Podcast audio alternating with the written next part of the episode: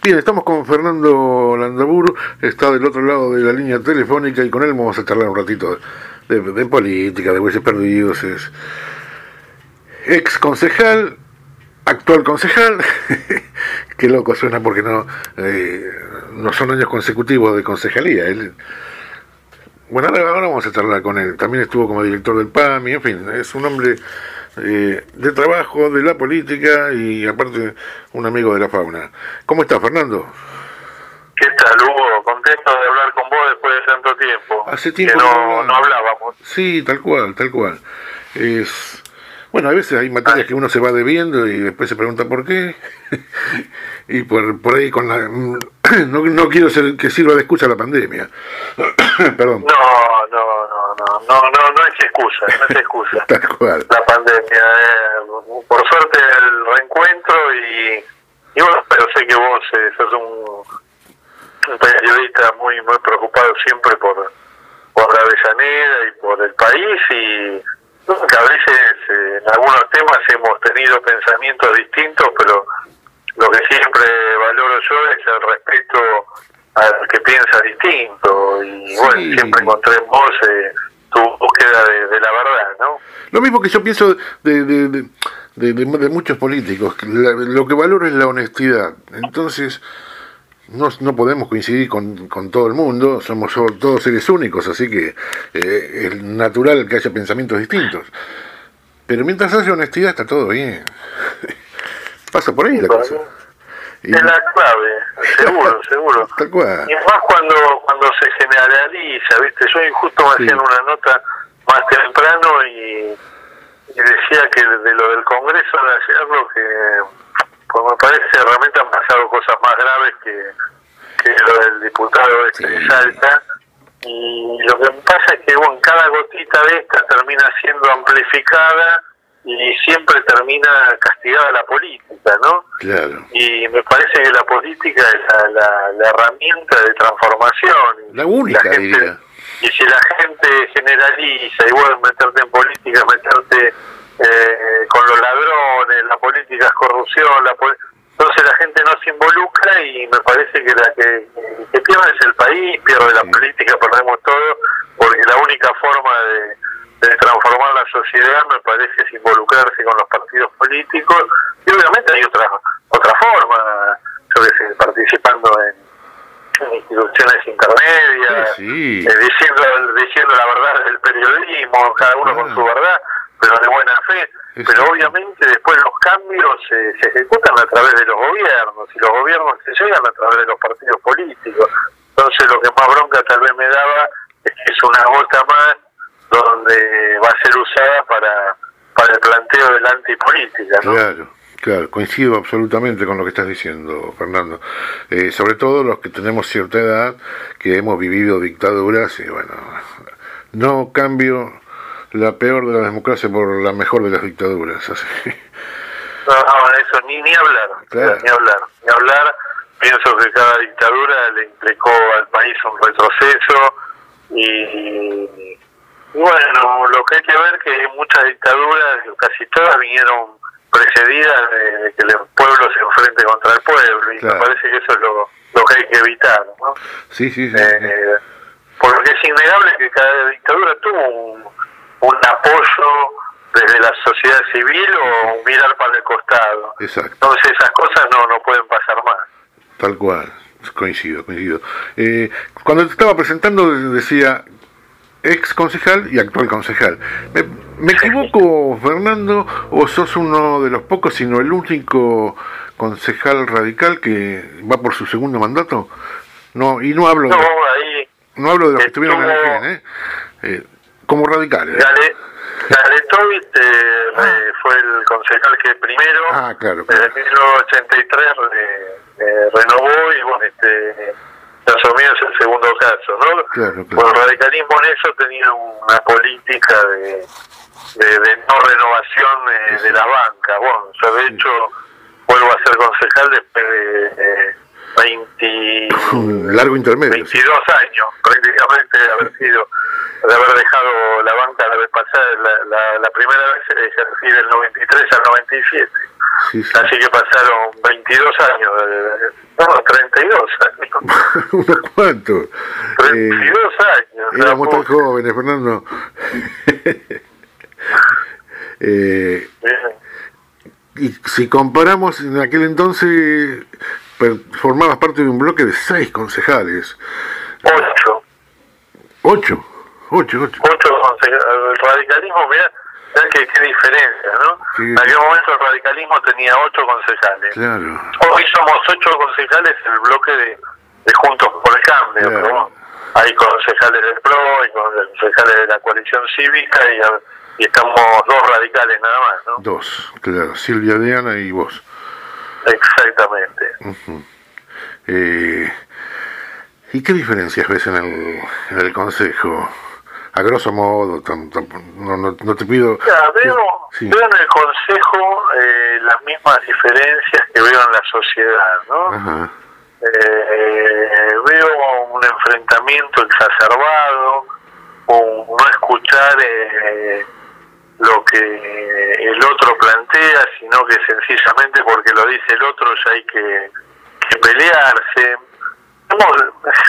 Hemos, hemos tenido casos tan ridículos, de, por ejemplo, eh, mucho debate de lo nacional y poco debate de lo local. Eh, dentro de esos debates, pues, hemos debatido ya la deuda externa, la ley de, de telefonía móvil, eh, la reforma judicial, yo que sé, no debatimos todavía problemas que hacen a la seguridad en Avellaneda, a la salud en Avellaneda, a un montón de cosas que, que, hay propuestas, inclusive algunas presentadas por nosotros, con respecto a temas que son de Avellaneda. La primera cosa que veo distinta es esa, un debate permanente de temas que nosotros no, resolvamos lo que resolvamos, votemos lo que votemos, no lo vamos a modificar ni, ni un centímetro, porque son temas que se están debatiendo en lo nacional y en esos temas veo eh, un fanatismo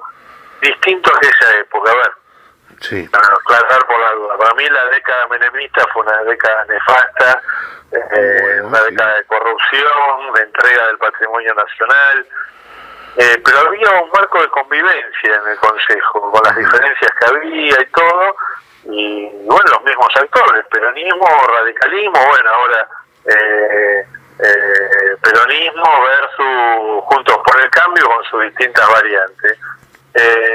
pero ponerle nosotros se presentó un proyecto para aprobar las negociaciones que se estaban llevando adelante por la deuda externa votamos a favor, obviamente, y es más, a mí me tocó hablar sobre ese tema y dije que íbamos a hacer lo mismo que había hecho eh, Juntos por el Cambio a nivel nacional, que había dado todo el apoyo en las negociaciones al ministro de Economía para que lleve el apoyo de toda la Argentina en esa negociación. Lo que pasa es que, bueno, como el bloque oficialista planteaba que toda la deuda se generó en los últimos cuatro años, uno tuvo que también hablar un poquito, ¿no? Y, y hacer un poco de memoria, que la deuda externa eh, groseramente se aumentó en la dictadura, eh, que después eh, en el periodo de, de, Alfonsín había crecido, no tanto, realmente fue uno de los periodos que menos creció la deuda externa. Eh, si bien Alfonsín se va con, con un cuello de botella justamente externo por falta de dólares, situación que estamos viviendo hoy nuevamente. Eh, después sí hubo un, crecimiento nuevamente desmesurado durante el menemismo, con un agravante que durante el menemismo aparte se entregaron todas las empresas públicas, todo el patrimonio nacional. Eh, y después, bueno, durante el kirchnerismo hubo un aumento de 12 años, ¿no? Del 40% de la deuda externa de la Argentina. Y durante el gobierno de, de Macri hubo un crecimiento, evidentemente, del 50% de esa deuda que quedaba desde la época del kirchnerismo, que si uno la toma por año, eh, obviamente fue mucho más que el crecimiento de, la época del, menemismo, del kirchnerismo, y también porque, bueno, en la época del kirchnerismo, en los primeros ocho años, hubo un importante crecimiento del Producto Bruto. Hubo, un pago importante de la deuda por parte de Néstor Kirchner. Eh, sí, igual la deuda creció en el periodo kirchnerista, es un número que está en las estadísticas, lo el propio, el propio, Fernando, el propio Duhovne reconoció que le dejaron un país libre de deuda. No, no, pero la deuda, la deuda que deja el kirchnerismo de 150 eh, millones de, dólares, 150 mil millones de dólares.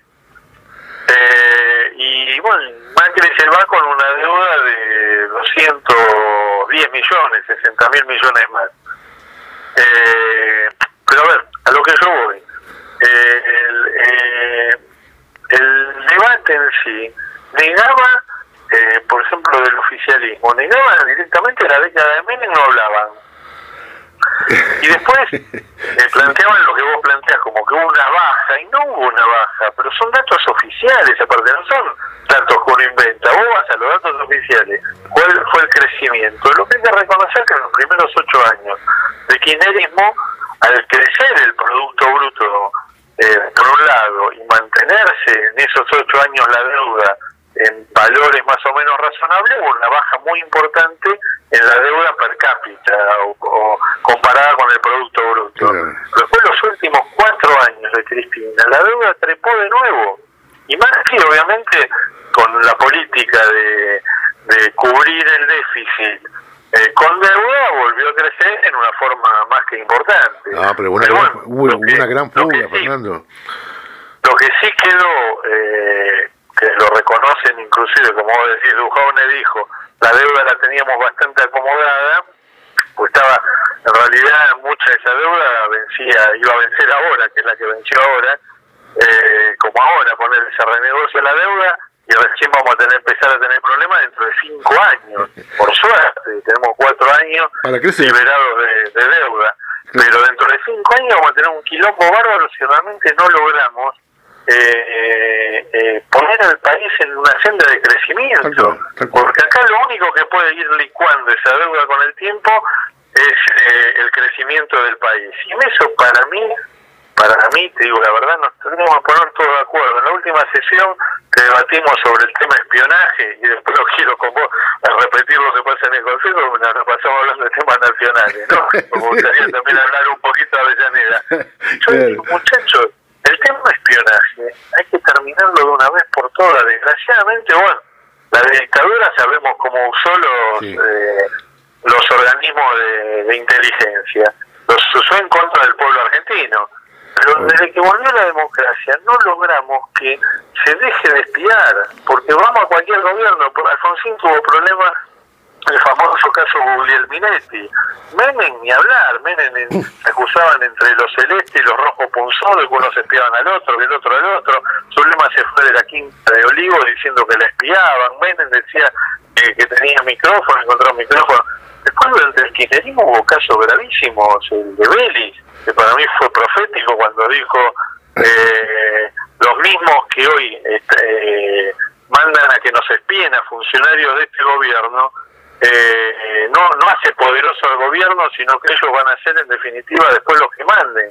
Y bueno, vimos lo que fue el caso Estiuso cuando cuando Cristina lo echa, Estiuso y, y al grupo que en ese momento estaba en la CIDE, que, que le hicieron 25 mil millones de operaciones a Cristina. la terminan los servicios de inteligencia tomando, siendo una fuerza propia que termina extorsionando a políticos, jueces, empresarios, realmente hay en temas que, la política nos tenemos que poner de acuerdo y decir, eh, barramos con esto, barramos con esto porque nadie lo ha logrado desarmar eso. Pero... Ha quedado una, una, una asociación ilícita que eh, siempre termina yendo en contra de la democracia. Está bien que mal de muchos, no quiero llegar al consuelo de tontos, Fernando, pero digo, eh, los yanquis no pueden a veces con la CIA, la KGB, eh, sabemos que también tenía vida propia, y, y, pasa con la mayoría de los servicios de inteligencia. Eh, no, sé cuál, no sé cuál es el modo para tenerlos bien, no, no, no, no lo sé. No, yo obviamente, obviamente Imagínate, soy un concejal de Avellaneda, el otro día decía, hablemos de los temas de Avellaneda, nos tenemos todos que poner a estudiar por esto que uno más o menos tiene una idea, pero si no, después vamos a hacer zaraza. Terminamos haciendo zaraza también nosotros. no, ¿cómo también? este, bueno, vamos a Avellaneda. ¿Cómo, cómo, cómo la ves a Avellaneda? Así, para arrancar, digo. Mira, Avellaneda yo veo que, hay cosas que obviamente se hacen bien eh, y hay cosas que nos gustaría que se hagan mejor. Vos, sabés que mi estilo no es la de... Eh, o sea, me gusta si soy opositor controlar y voy a controlar cosa por cosa y cosa que vea que no me gusta la voy a denunciar pero siempre también vamos a proponer. Yo desde el caso mío hubo un montón de propuestas que, hemos hecho, algunas que antes de ser proyecto inclusive se terminaron llevando a la práctica. Nosotros habíamos propuesto hacer un tipo de mercado libre con la tarjeta A de Avellaneda y el día que presenté el proyecto en el Consejo, a los dos días no lo llegué ni a publicar y, eso se llevó adelante. Que bueno, esas cosas uno lo pone bien, pues. Yo pienso que nosotros no estamos nada más para controlar, estamos como oposición también tenemos que estar para proponer. Seguro, seguro. si las propuestas se ejecutan, eh, yo hice una propuesta para eh, durante eh, a principio de año habíamos planteado un tema tan sencillo como que había crecido durante enero eh, en forma exponencial el robo de coches en Avellaneda. Eh, nos reunimos, yo personalmente fui, estuve con el comisario de la segunda, hablé con gente de, Capital, hablamos con la gente del comando de acá de Avellaneda y nos contaba que gran parte de los coches que se recuperaban los encontraban en, Capital, en La Boca o, en una villa ahí cercana eh, a Pompeya. Entonces hizo una propuesta de sentido común, pongamos controles en los puentes. No había con ningún control en los puentes que cruzaban, ni el Bosch, ni ninguno de los que cruzaban de, de, provincia a capital. Y ahí era la clave, porque si todos los coches lo roban acá y se los llevaban para capital, lo que había que hacer era controlar coche por coche el cruce de los puentes. Y, sí. y y bueno, como esa también hicimos propuestas en el tema hace poco, hicimos la propuesta de declarar la emergencia en seguridad, que por ejemplo le da más facultades al intendente. Más de uno, viste, tuvimos un debate sobre el tema, porque algunos nos decían, pero bueno, ¿cómo le vamos a dar más facultades? Bueno, pero si hay que, si hoy por hoy el tema es una preocupación, si hay que comprar más cámaras, si hay que hacer determinadas cosas para mejorar la seguridad, ¿cómo que tenga las manos libres y la, lo haga? Claro o sea, no sin ninguna especulación. De la misma forma, eh, un terreno, la continuación que se está haciendo del, del parque de la estación, hablando yo con varias asociaciones de, escritores de Avellaneda, eh, propusimos ahí hacer la plaza de, de, los escritores de Avellaneda, con un proyecto de, de, algunas propuestas para que estén en esa plaza, para que sea un ámbito donde se fomente la lectura, donde se difunda la escritura de, de, escritores de nuestra ciudad que han desaparecido, los que están vivos también, eh, con, con, propuestas que, que, que, ojalá sean tenidas en cuenta. Ahora ayer presenté el programa para el tema de crear un programa de adopción responsable de mascotas, que existe en un montón de lugares, o sea, no estoy descubriendo la pólvora, pero no existe en Avellaneda. Eh, a esa actividad se dedican un montón de personas solidarias poniendo plata en su bolsillo y realmente teniendo un hospital veterinario sería importante que las mascotas que las mascotas que están perdidas por las calles las recupere el propio municipio o colabore con aquellos que hacen esa tarea les ayude en el tema de, ver el estado sanitario del animal y después crear un programa de, de, adopción de animales bueno, sí, por ejemplo, tuvimos varias reuniones cuando fue el comienzo de, de la pandemia con el intendente, nos, nos pusimos a disposición, tengo que reconocer que él en ese momento aceptó esto y empezamos a hacer reuniones donde íbamos tirando algunas propuestas, por ejemplo, eh, en un momento apenas empezó la pandemia, que la gente no salía de la casa por la cuarentena, eso propuesto que replantee el fecha la fecha de vencimiento de las tasas, pues habíamos hablando con la gente, te decían, no, no la fui a pagar. Quizá había gente que si le replanteabas la fecha, más tarde la pagaba, pero no la cuestión era que no se le cobre, viste, la multa. Había gente que fue al mes siguiente y le rompieron la cabeza con la multa, cuando sabemos que la recaudación municipal había caído mucho, que muchos comerciantes eh, obligatoriamente tenían cerrado el comercio. Ahí hicimos una propuesta nosotros para que al pequeño comerciante de Avellaneda o el chico o el comerciante chico, por ejemplo, no se le cobre tasas de aquellos que tenían cerrados sus comercios y para que no parezca que era una actitud demagógica, claro, total, somos oposición y tiramos cualquiera y bueno, y el intendente tiene que ver de dónde sacar los recursos. Hicimos una propuesta muy concreta donde decíamos que a los mayores contribuyentes de Avellaneda compensen la pérdida de recursos que había para no cobrarle a los pequeños el tema de... O sea, es una vergüenza que se le esté cobrando publicidad a negocios que están cerrados y que vos como Estado le estás diciendo que tiene que estar cerrado. eh, a veces no le podés cobrar. Bueno, el municipio tampoco está en condiciones de bancar ese coste. ¿Quién lo tiene que bancar? Vos que lo banquen, tal vez los, los hipermercados, que lo banquen las petroleras, que lo banquen los bancos, eh, porque no es tanta plata, es un aumento ínfimo en los principales contribuyentes y eh, con eso alivianarle por lo menos la carga a los pequeños comerciantes. Porque lo que yo noto, viste, somos muy revolucionarios a nivel nacional, pero no aplicamos después esas políticas en lo local. Tal cual. tenemos un gran impuesto para, para los principales contribuyentes a nivel nacional para paliar parte de, de los recursos que el Estado no tiene o que tiene que poner más con respecto a la pandemia, pero no lo hacemos en el municipio. Bueno, nosotros sobre eso, por ejemplo, hicimos una propuesta estudiada, trabajada, y obviamente como toda propuesta, nosotros ofrecimos, pues no nos sentamos, sentamos a los contadores nuestros con el equipo de, de Hacienda del municipio para pulirla, para mejorarla, que lo agarre el municipio, que lo pula el municipio, pero nos parecía que había que dar un gesto a muchos comerciantes que, que no se van a salvar por no pagar eh, la tasa de servicios generales o seguridad, higiene o publicidad, pero por lo menos el municipio demuestra una contención, buscar contenerlo, que no, no a muchos quizá eso implicaba decir, bueno, la sigo peleando, porque muchos cerraron, sino y bueno, en eso todavía no encontramos ni siquiera la posibilidad de debatirla en la comisión. Eh, yo veo un poco de eso, ¿viste? Un poco de que tal vez en la época que me tocó la vez pasada había más diálogo. Espero que eso se modifique, eh, que no no es todo amigo enemigo.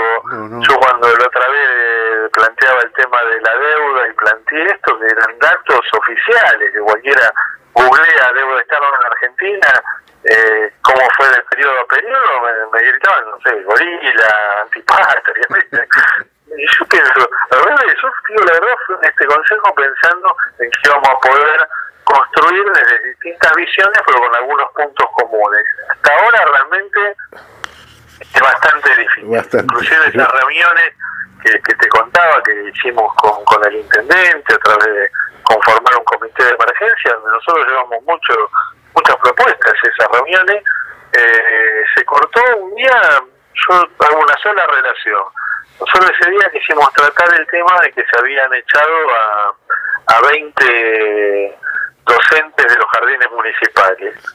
Eh, no quisieron tratar el tema, no quisieron tratar el tema, y la respuesta fue ese tema es inamovible y no lo vamos ni a charlar. La conclusión fue que las tuvieron que reincorporar pues estaban mal echadas.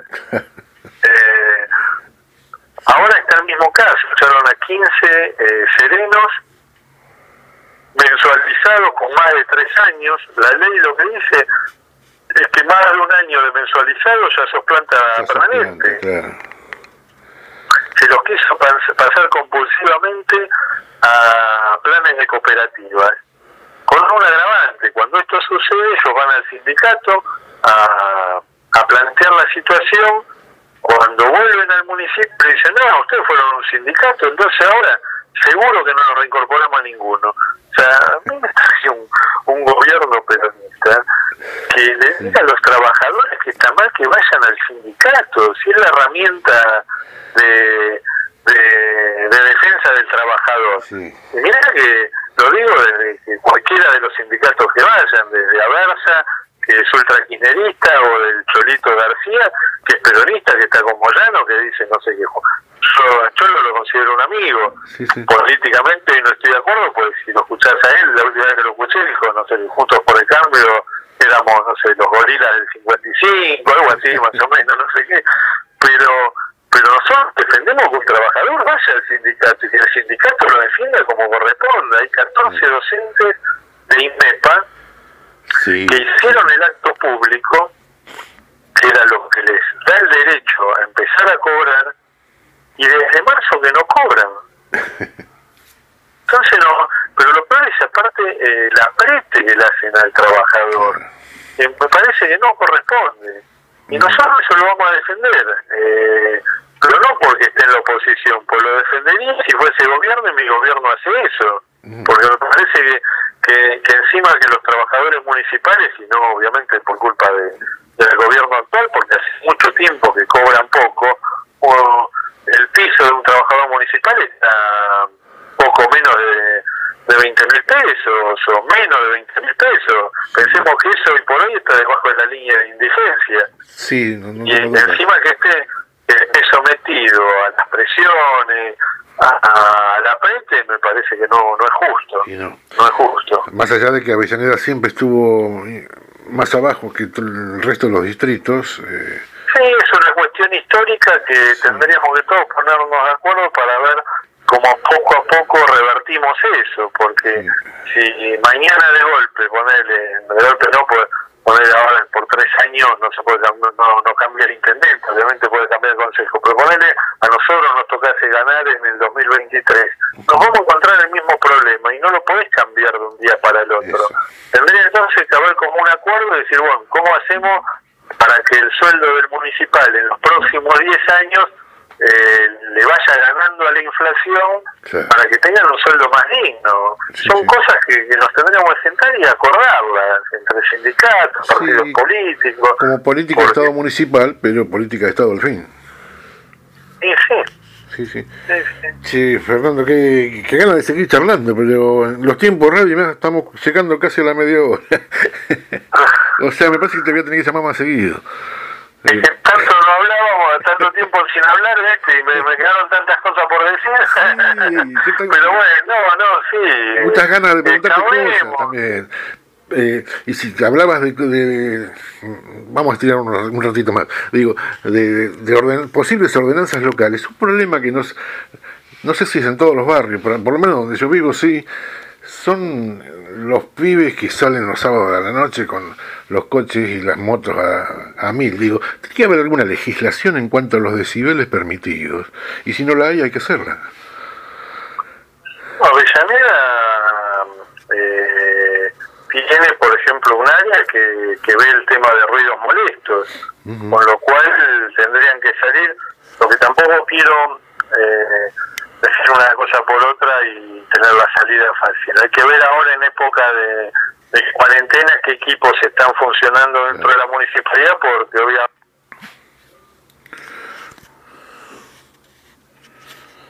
Bueno, se nos cortó, vamos a intentar retomar el diálogo para, por lo menos para cerrar la nota. Pero vemos de nuevo, a ver si podemos hablar con, con Fernando. Ahí está sonando.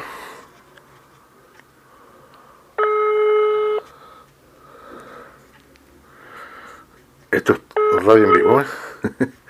Hola, me quedé hablando solo como loco. Los dos estábamos hablando solos y bueno, estaba, le dije a la audiencia, vamos a reintentar, por lo menos para cerrar la nota, digo que no quede tan abrupto el cierre. Sí, sí.